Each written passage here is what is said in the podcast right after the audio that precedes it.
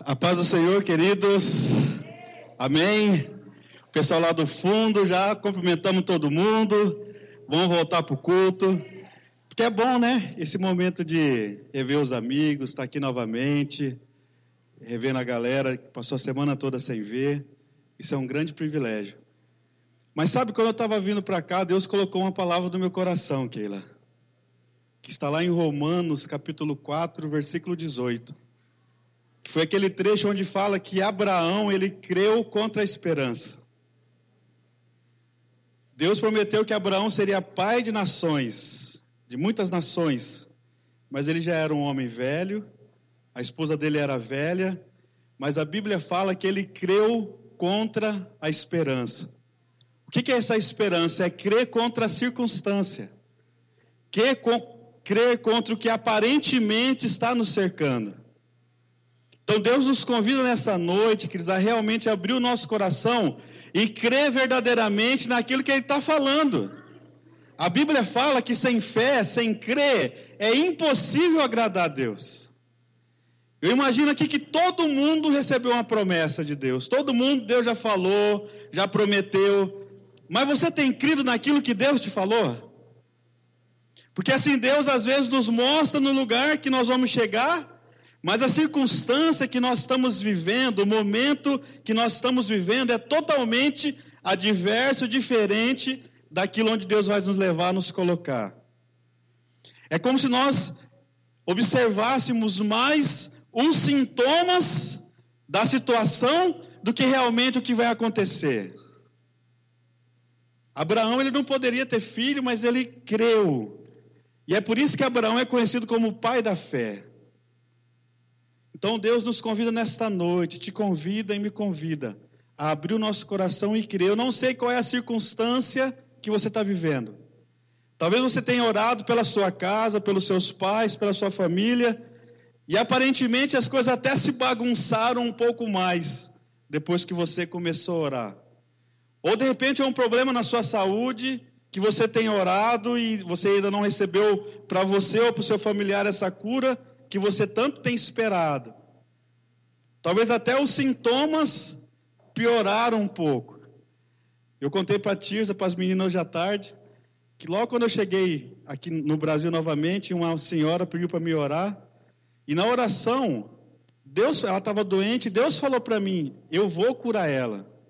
Eu vou curar a minha serva. E nós oramos. E nós cremos que Deus ia curar. Mas a, alguns dias depois ela piorou. Ela ficou mais doente do que ela estava. Então o que, que aconteceu? O sintoma se manifestou. Mas a gente não pode ficar observando o sintoma. A gente tem que observar o nosso milagre a nossa promessa. Passaram mais alguns dias, essa senhora foi curada totalmente, está bem, saudável, alegre, glorificando a Deus. Mas já pensou se no momento que, que nós começássemos a observar aquele sintoma, a gente parasse de crer, Marcão? A gente ia receber o nosso milagre? Então eu não sei qual é a circunstância que você está vivendo.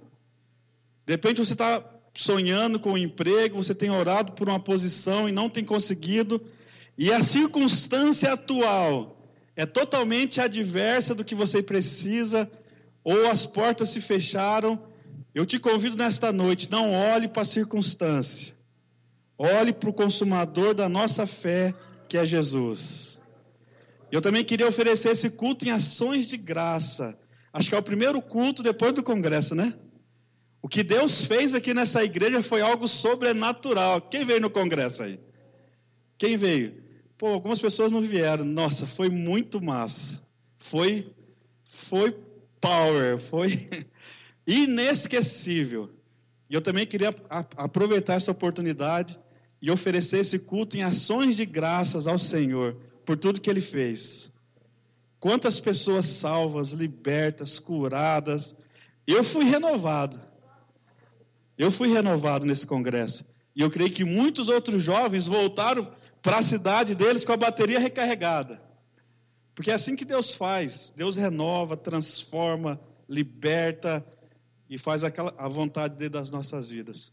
Então, quero agradecer aqui imensamente ao Henrique, a Keila, toda a equipe que trabalhou no congresso. Foi lindo ver o que Deus fez. Não só os jovens, também como os teens. Toda vez quando eu falo dos jovens, esqueço dos teens, quando eu saio ali fora, o povo fica me matar, sabe? Mas os jovens e os teens que fizeram junto para a glória de Deus. E foi uma bênção. Então, nessa noite, nós vamos continuar ouvindo a palavra, nós vamos continuar orando, mas o que Deus manda te dizer, manda nos dizer que nós precisamos crer contra a esperança, crer contra a circunstância, e vocês vão ver o que Deus vai fazer nas nossas vidas. Eu agradeço a oportunidade em nome de Jesus. Amor, já estão falando que já pode vir aqui na sequência e glorificar a Deus. Para quem não conhece, essa é a missionária Kelly, a minha esposa. Deus foi muito bom comigo.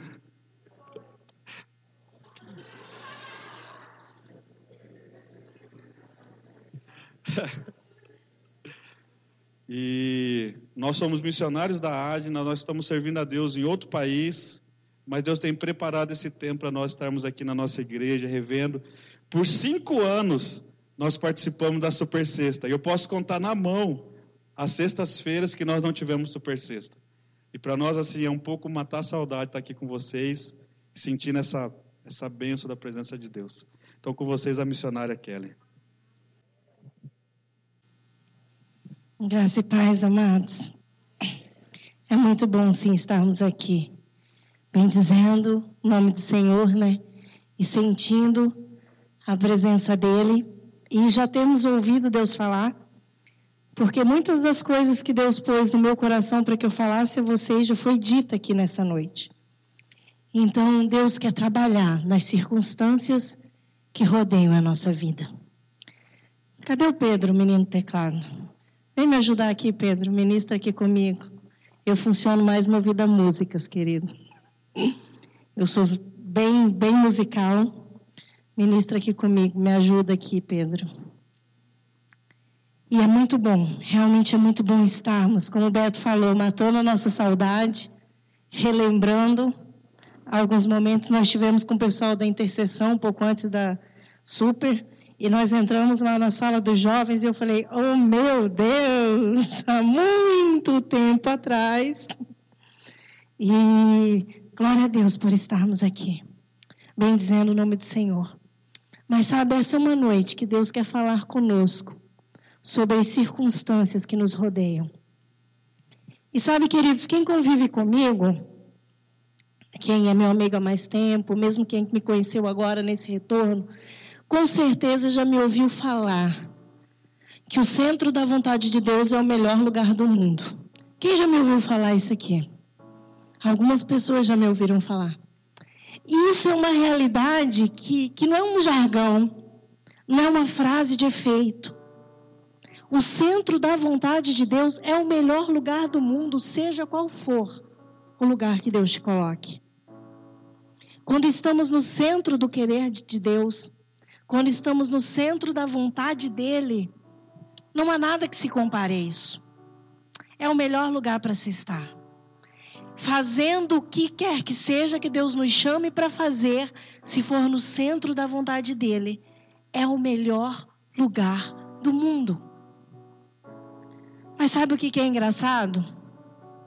É que ao longo dos anos da minha caminhada cristã, da nossa caminhada cristã, a gente também descobre uma coisa que parece contraditório.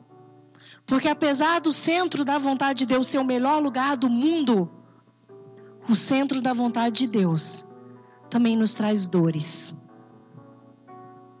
Você já pensou para pensar? Já parou para pensar nisso?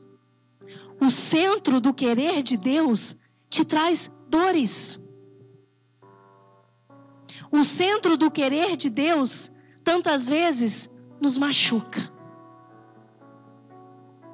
Tantas vezes nos fere. Tantas vezes dói. E aí parece uma contradição, porque a gente fala: peraí, Kelly, você fala que é o melhor lugar do mundo, mas dói?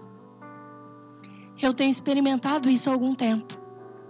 estar no centro da vontade de Deus e ainda assim experimentar por diversas vezes dores, frustrações, amargura, decepções. E sabe, esses tempos atrás eu falei até para uma pessoa daqui que me ligou, muito amiga, com uma situação e eu falei para ela, falei, sabe, a gente precisa entender. Isso precisa entrar dentro da gente que dores, decepções fazem parte da vida. Viver os propósitos de Deus não nos impede de sermos feridos. É engraçado as coisas como Deus faz. Você não acha? Deus faz umas coisas que às vezes é louca. Mas sabe, é, eu vou falar com você sobre uma pessoa. A gente não vai ler todos os, os versos, mas você conhece bem.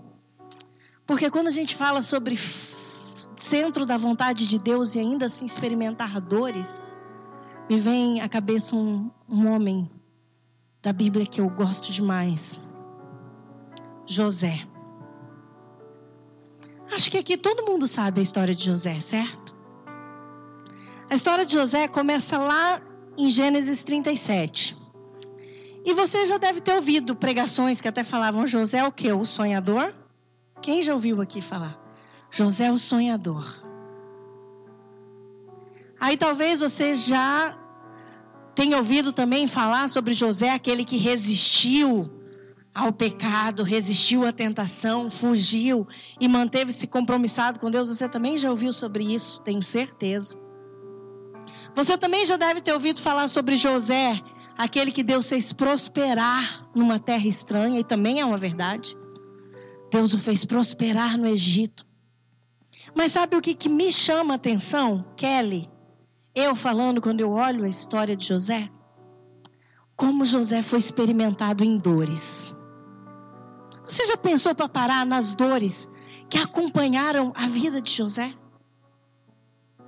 Lá em Gênesis 37, depois você pode acompanhar isso. Você vai ver que ele tinha 17 anos.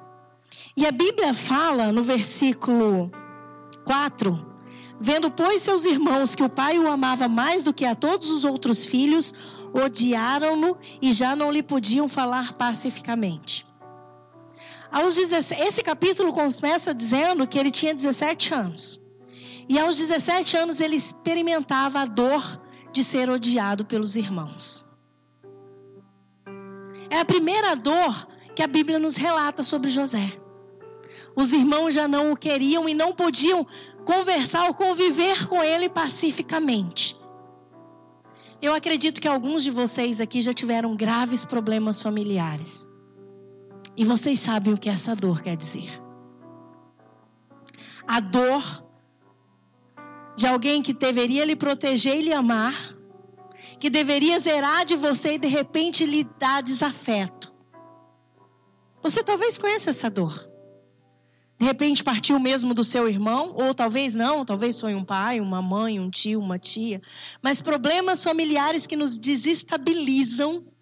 E dentro da nossa família, que seria o nosso primeiro lugar de proteção, a gente encontra a primeira dor.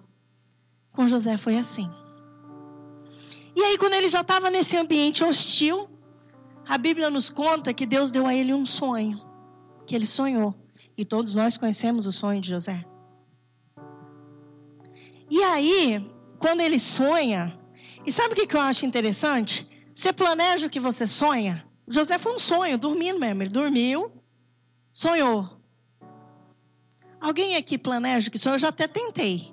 Já falei, nossa, hoje eu queria sonhar. Que eu, eu já tentei várias vezes. Não sei você, talvez só eu que seja meio fora da casinha, né? Mas eu já tentei. Eu já fiz até assim, já dormi pensando, eu queria sonhar com isso, isso, isso. Sabe aquela coisa assim que você, tipo, mentaliza? Não funcionou, não. Só para falar. Se funcionou com você depois da super aqui, me conta o que, que você fez de diferente. Porque às vezes eu queria ir no meu sonho para algum lugar e não estou conseguindo. Mas a gente não planeja sonho. E aí ele tem um sonho. E esse sonho, quando ele conta, resulta no quê? Nele ser vendido como escravo. Talvez você também já tenha experimentado a dor de ser aprisionado por alguma coisa. José ele foi vendido por um escravo literalmente. Mas no nosso dia a dia, quantas coisas nos aprisionam? E quantas vezes a gente tenta sair de algumas circunstâncias e parece que a gente não consegue. Parece que ainda que a gente se esforce, quando a gente dá pela gente, o que, que a gente está? Ali de novo. Vivendo a mesma situação.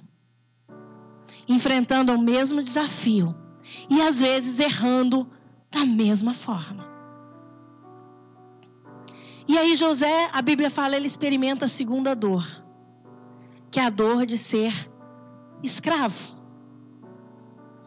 Mas aí eu acho o máximo, porque ele vai, e aí a gente já está no capítulo 39, e ele é vendido como escravo para o Egito. E aí ele chega no Egito e a Bíblia fala, no Gênesis 39, versículo 2: O Senhor era com José, que veio a ser homem próspero e estava na casa do seu senhor egípcio. Vendo Potifar que o Senhor era com ele e que tudo o que ele fazia o Senhor prosperava em suas mãos, logrou José mercer perante ele a quem servia e ele o pôs por mordomo de sua casa e lhe passou as mãos tudo o que tinha. José era tão de Deus, mas tão de Deus, que um cara que não conhecia Deus conseguiu reconhecer que ele era de Deus. Sabe esses negócios? Porque é fácil as pessoas dizerem que a gente é de Deus aqui, né? A gente está aqui, levantamos, cantamos, Yeshua, Deus se moveu, é lindo. Aí você levanta sua mão, você canta e tal. E aí, é fácil as pessoas falarem: nossa, esse menino adora, essa menina adora, é um adorador, é um. Agora veja o contexto. Ele foi reconhecido como homem de Deus quando ele era um escravo, numa terra estranha, numa língua estranha, numa cultura estranha e aí um cara que tinha sobre ele domínio de propriedade, porque a gente está falando de escravidão no real sentido da palavra, olha para ele e fala: esse cara é diferente. E aí você não vê qual José era de Deus, como ele estava com Deus. Estava com Deus e passando por dores. E aí, quando parece que a coisa dá uma aliviada, ele vira mordomo da casa e a Bíblia fala que o chefe passou a ele, deu, entregou nas mãos de José tudo o que ele tinha. E eu fico imaginando na minha cabeça, aqui quem me conhece sabe que eu fico, eu abro uma tela aqui em cima, eu fico imaginando quando eu leio a Bíblia, assim, eu fico criando algumas figurinhas, sabe? Eu fico imaginando o que era esse tudo.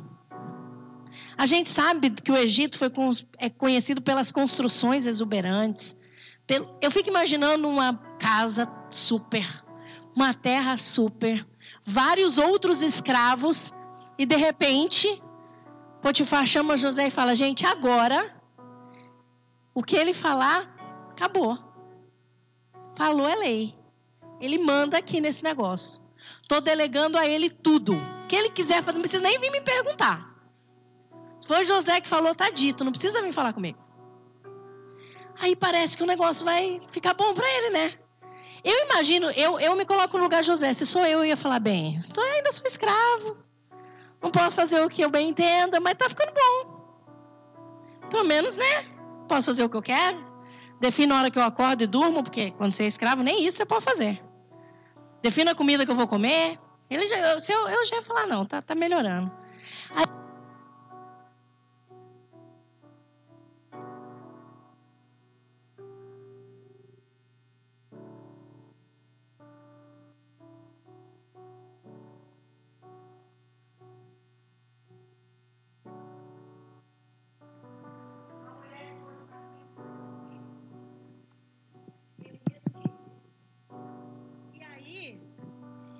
ele vai parar na prisão. E aí, Humberto, antes de mim, ele falou isso, né? Que às vezes a gente ora, às vezes a gente vai em Deus e parece que piora. Com José, será que você não consegue ver isso? Parece até brincadeira. Quando parece que ele está chegando assim num, num, lugar que ele vai falar, finalmente agora eu vou ter um pouco de paz porque ele era odiado pelos irmãos, a casa dele devia ser uma confusão. Aí ele é vendido, vem lá como escravo, trabalha horrores. E aí, de repente, quando ele fala, agora eu cheguei no meu lugar de paz, o que, que acontece? Ele vai parar na prisão. Ele é preso. Ele é jogado num calabouço. E se a gente consegue, conhece prisão hoje em dia, já não é legal? Eu fico imaginando como era naquele tempo. Essa prisão devia ser algo bem insalubre.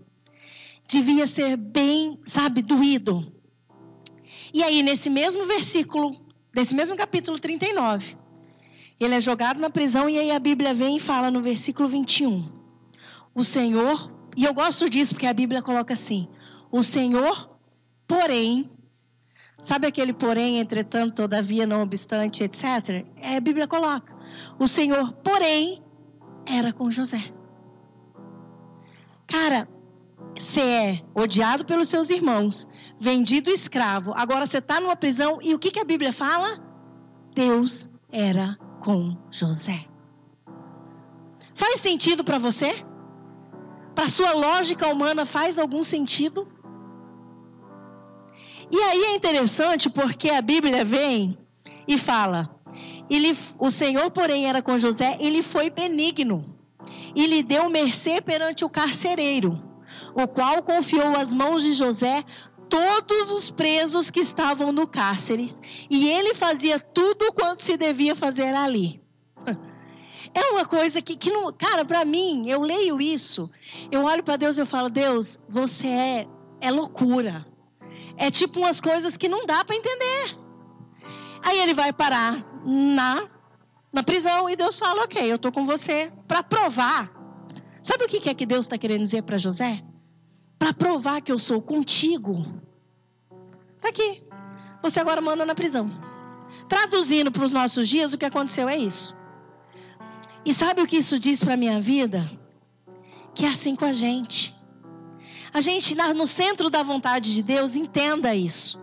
E é isso que Deus me trouxe aqui, nos trouxe aqui para falar para você nessa noite. O centro da vontade de Deus vai te trazer dores, mas você vai conseguir ver a mão de Deus ainda nas suas dores. Ainda que não faça sentido. Porque não faz para mim, eu tenho certeza que não faria, não fazia para José ele ser íntegro, justo, se guardar do pecado e ir parar na prisão. Não fazia nenhum sentido o que estava acontecendo com ele.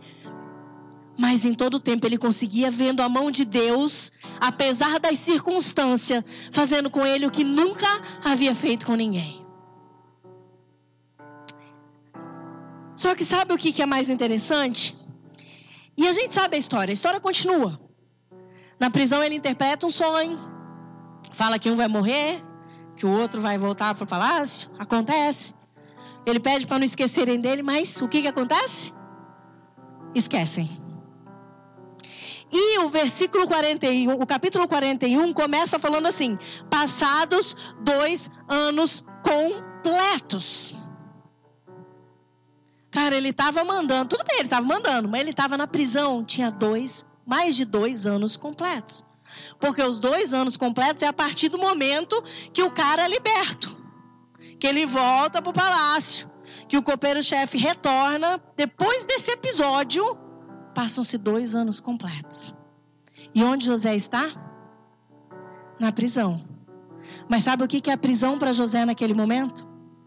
O centro da vontade de Deus.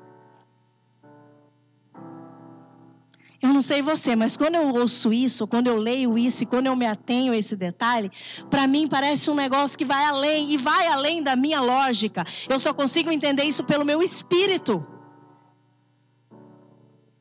Eu não sei o que José fez nesses dois anos que ele passou na prisão, a Bíblia não fala.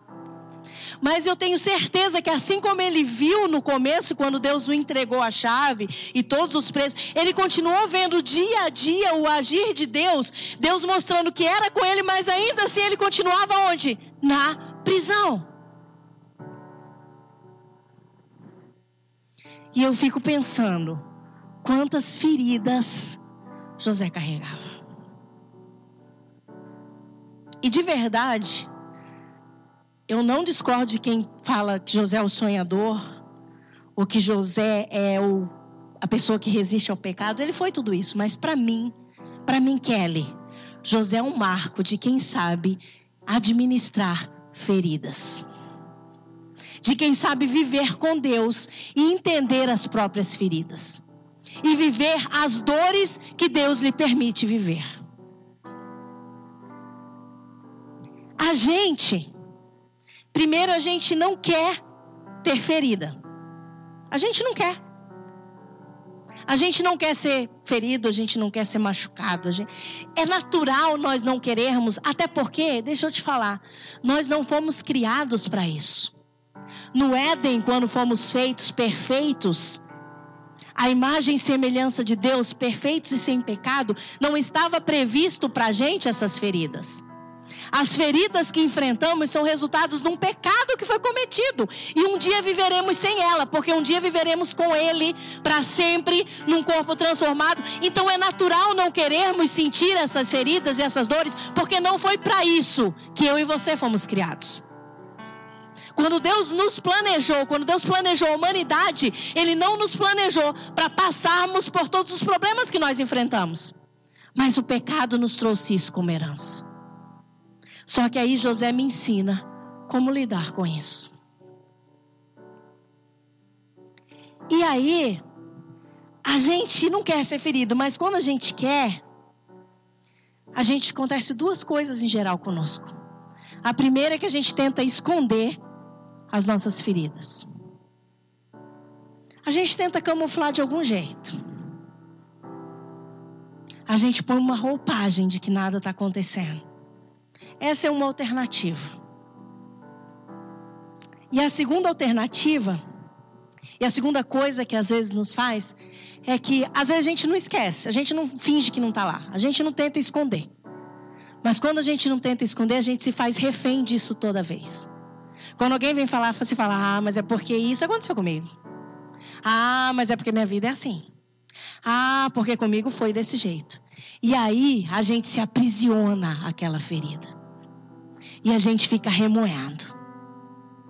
E a verdade é que geralmente, se não for por Deus na minha e na tua vida, a gente vive nessas duas categorias. Ou a gente finge que a gente não é ferido, ou a gente se aprisiona na ferida e diz: Eu sou assim, porque fizeram isso, isso, isso. Você não sabe minha história, minha história faz isso e tal. E aí, tem duas mentiras que eu falo que Satanás colocou na gente, colocou no meio do mundo, não é da igreja, não é do mundo. E a primeira que fala: não, ó, relaxa. O tempo cura e apaga toda a ferida. Quem já ouviu falar isso? O tempo cura tudo. Isso é uma mentira de Satanás. O único capaz de nos fazer administrar as nossas dores e nos curar é Cristo. Não é o tempo. É vivermos os propósitos de Deus. E aí tem uma outra mentira que quando não falam que o tempo cura tudo, falam o quê? Que a distância cura tudo. O que também é outra mentira. E aí a gente vê José continuando a vida dele. Ele vira o quê? Governador do Egito. E aí chega o capítulo, um dos que eu mais amo, que é o capítulo 45. Quando o que, que acontece? Moisés, José reencontra seus irmãos. Eu não sei se você já parou para ler esse capítulo com calma. Mas quando eu leio esse capítulo, eu vejo José muito eu, muito muito Kelly, muito ser humano, muito natural. Porque sabe qual é a primeira coisa que ele faz quando ele vê os irmãos dele? Você lembra? Ele finge que ele não é ele e que os irmãos não são irmãos. Na verdade é isso. Trocando em miúdos, o que, que ele faz? Ele finge que não os conhece. E os irmãos de fato não o reconheceram, mas ele finge. Ele estabelece uma, uma situação de fingimento. E a segunda coisa que ele faz, ele o que? Ele reage agressivamente. se a gente for ver, ele começa a regir e falar: vocês são espias, vocês vão ficar aqui. E ele começa a criar uma situação usando o poder que ele tinha. E para mim isso é muito eu, é muito a gente. Quando você se confronta com a ferida, você fala, ah, tipo assim, não é bem isso? E se você tem algum poder na mão, você fala, agora, vamos ver, porque agora eu estou mandando. Eu fico imaginando José. Cara, eu juro, vocês imaginam isso? Ele tá lá numa sala, luxuosa, um negócio, pá. Aí chegam para ele e falam: tem uma caravana que veio comprar comida. Ah, veio comprar comida? Veio. Vou receber, manda entrar. Aí imagina aqueles, aquelas portas imensas. Imagina aí na sua cabeça. Aí abre, pra, sabe aquele troço? Aí quem que entra? Bonitinho. Passinho na frente passinho os irmãos, cara, eu fico imaginando se fosse eu sentado naquele trono. Eu ia falar, ah, chegou minha vez, agora eles vão ver. Finalmente esperei por isso anos. Eu até anotei quantos anos. Peraí, deixa eu achar aqui nas minhas anotações. 22 anos ele estava no Egito. Cara, você sabe o que é 22 anos depois você encontrar os seus queridinhos irmãos que te venderam e te odiavam tanto. E agora você é o cara que tipo ele era o cara do Egito. E ele age muito humanamente, muito que qualquer um. Eu imagino que você faria isso.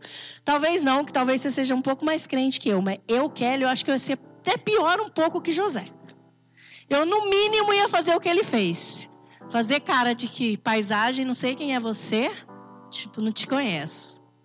Não te conheço. E agora falar, agora quem manda aqui nesse barraco sou eu. Quem determina o que, que vai acontecer agora sou eu. Só que quando ele está nessa humanidade toda, sabe, nessa carnalidade toda, a verdade é que ele ainda é um homem cheio do Espírito de Deus. E a Bíblia fala que de repente ele não conseguiu mais lidar com aquilo. E ele começa a chorar. E eu acho interessante que a Bíblia fala que ele chora de forma que na sala do faraó ouviu-se o pranto que ele estava. Sabe por quê? Porque lembra que eu te falei que tempo e distância não curam feridas? Isso é uma mentira que Satanás pôs no nosso meio. José passou 22 anos viu Deus cada dia da vida dele, porque ele viu Deus cada dia da vida dele, mas a ferida estava lá. Precisava ser curada. E ferida não é curada por tempo, por distância, por você fingir que não acontece. Ferida é curada em Deus. E Deus cria momentos, situações, e Deus nos leva, quando estamos na, no centro da vontade dEle, ao nosso momento de cura. E é por isso que eu comecei te dizendo hoje que o centro da vontade de Deus é o melhor lugar, porque é, porque ainda que gere dores, vai ter o dia da cura.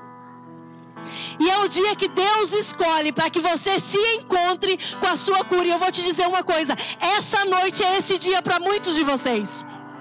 Deus marcou essa noite como o dia da cura da sua vida. Da cura que você tem carregado talvez há muitos anos. José carregava 22. Eu não sei você quanto tempo.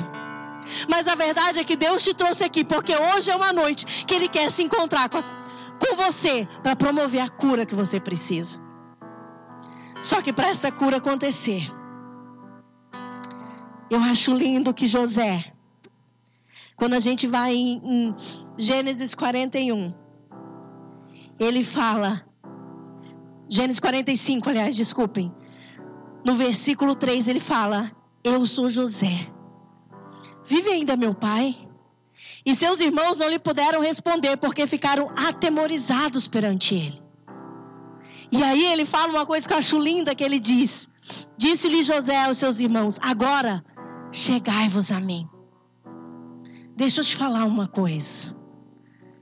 A tua noite é de cura, sim, mas a tua cura depende de atitudes suas.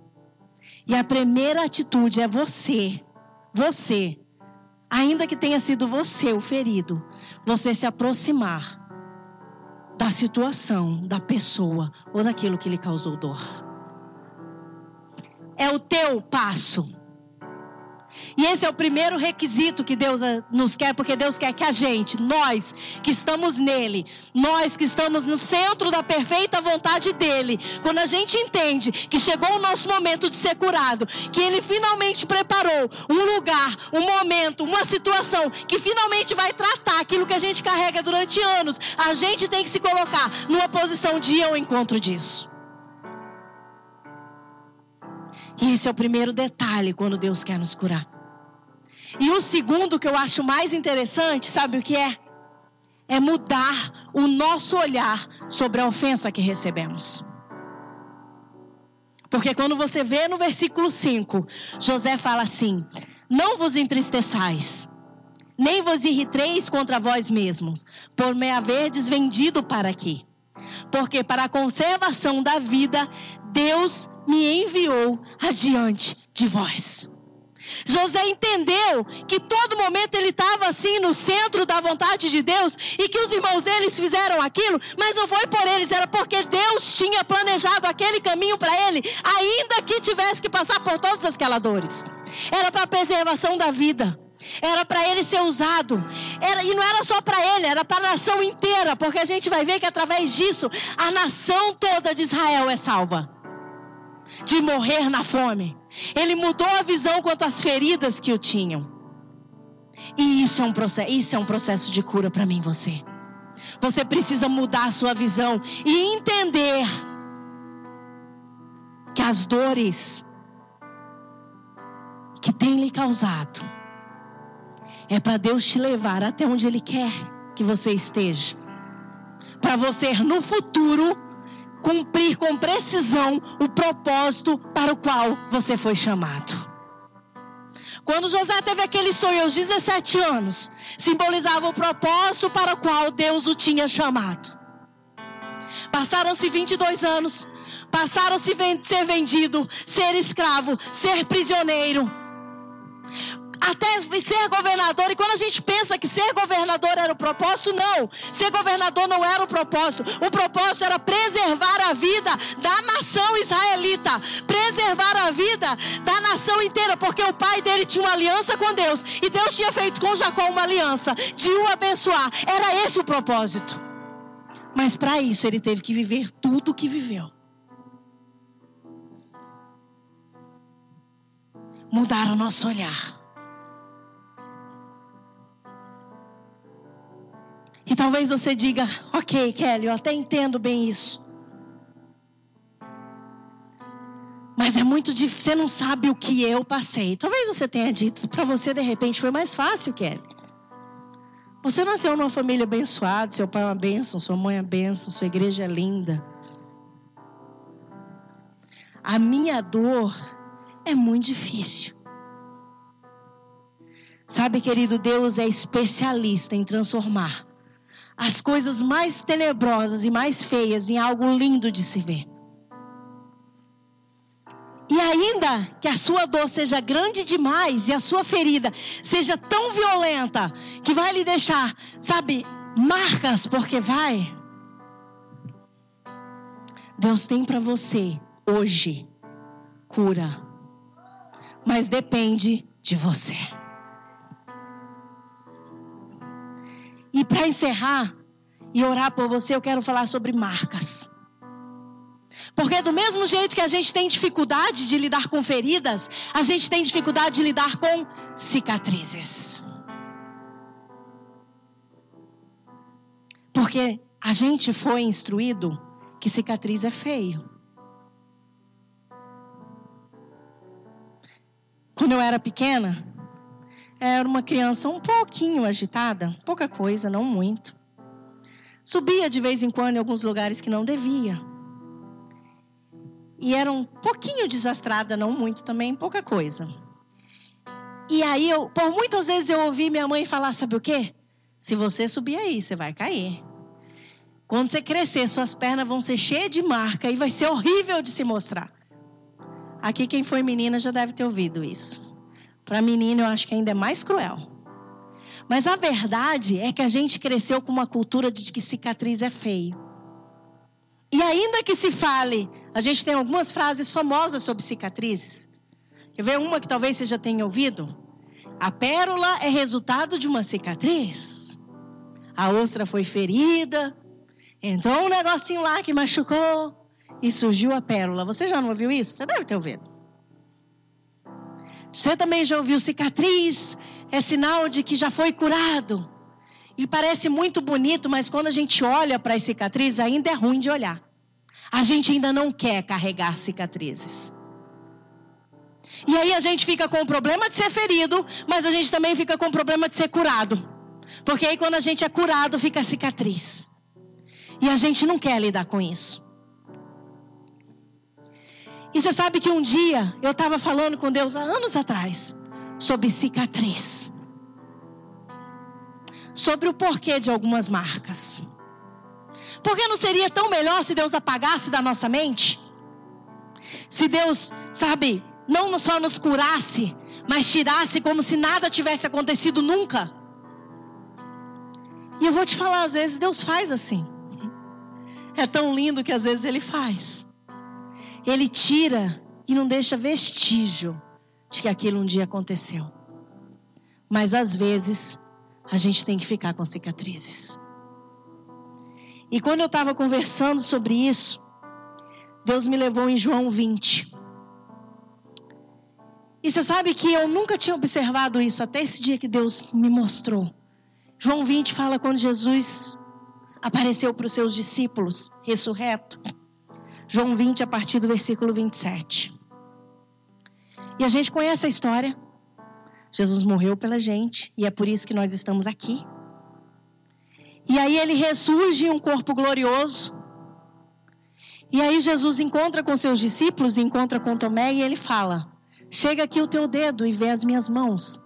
Chega a tua mão e mete-a no meu lado, e não sejais mais incrédulos. E quando eu vi isso pela primeira vez, eu fiquei pensando, cara, pensa só. Eu não sei como você pensa no seu corpo glorioso, eu penso no meu. Para começar, eu vou ser magra, porque eu nunca fui, né? e não, tipo assim, no céu eu vou ser, sabe? Deus vai realizar o, o, o projeto. Aí vai ser, sabe, aquele corpo que você radia luz. Você já pensou no seu corpo glorioso?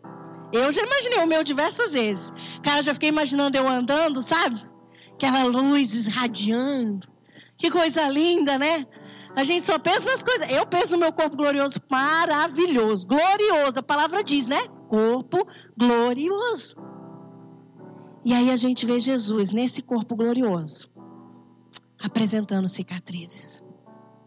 Me fala, ele não podia ter ressurreto, ele sem cicatriz nenhuma, e chegar para Tomé e falar assim: você vai acreditar que sou eu. Você está pensando isso, isso, isso. Você não sei. E ele falar a vida inteira de Tomé e Tomé ia falar: não é ele, porque quem que vai saber tudo isso? Ele não tinha outras maneiras de se provar? Você já pensou sobre isso? Precisava deixar cicatriz? Ele tinha outras maneiras de provar que era ele. Não foi para Tomé pôr o dedo e ver. E aí nesse dia, Deus ministrou ao meu coração e eu quero deixar isso com você. Que apesar do corpo glorioso, ele, ele manteve a cicatriz, porque era parte do propósito para o qual ele veio. Porque essas cicatrizes mostram que ele cumpriu o propósito para o qual que ele veio, que foi morrer para me dar vida. Porque a cicatriz faz parte da identidade dele e prova que ele veio e ele cumpriu até o fim. E querido, isso é para mim e para tua vida. Essa é uma noite de cura e talvez Deus te cure de uma forma tão linda e maravilhosa que não fique rastro de nada. Mas eu vou te falar, ainda que fique uma cicatriz, olhe para ela na certeza de que se ela está ali é porque ela mostra o propósito para qual Deus te chamou. Porque também entenda isso. Deus não nos cura somente para a gente ficar de boa falando que foi curado. Deus nos cura para que o propósito dele se manifeste em nós. Quando José recebeu essa cura, quando ele abraçou seus irmãos, quando ele perdoou seus irmãos, quando ele entendeu que tudo que tinha acontecido era para que a vida perpetuasse, ele trouxe sua família, ele trouxe seu pai, e eles viveram por muitos anos abundância no Egito. As marcas às vezes ficam para que a gente entenda o propósito para qual fomos chamados. E queridos, eu não tenho dúvida que muitos de vocês, que alguns de vocês, Deus escolheu essa noite, o dia de hoje, essa super sexta, para tratar com feridas que talvez há anos você carregue. Feridas que você pensou que o tempo apagaria, feridas que você achou que a distância mudaria, Feridas que você achou que podia esquecer e deixar como se nada estivesse lá, mas a verdade é que feridas só são curadas na presença de Deus diante de uma atitude sua. E nós queremos orar por você. E eu quero que, se você entendeu que essa é a sua noite, se o Espírito Santo falou ao seu coração que essa é a sua noite de receber essa cura e de mudar a sua visão frente a tudo que você já enfrentou. E de você entender que o centro da vontade de Deus vai te trazer dores, sim, mas são essas essas dores vão te caminhar contigo até que você chegue no propósito para o qual Deus foi chamado, para o qual Deus te chamou. Eu quero que você venha aqui na frente. Eu vou pedir para o pessoal do louvor me ajudar enquanto eles vêm. Sabe, queridos, essa é uma noite que Deus quer marcar na tua vida. Eu não tenho dúvidas quanto a isso.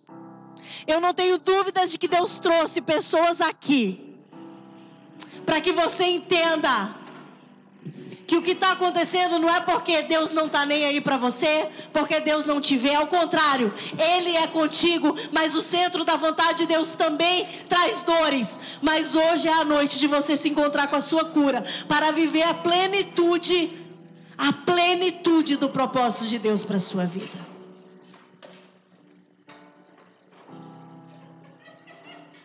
Enquanto o louvor canta, se você ainda está aí, você quer vir. Pode ver. Deus está aqui, planejando um encontro contigo, planejando uma noite de cura na tua vida, para que você nunca mais seja o mesmo, para que você nunca mais enfrente ou olhe as situações da forma que você tem olhado. Essa é uma noite que Deus tem colocado Deus tem separado para a sua vida. Aleluias. Aleluias.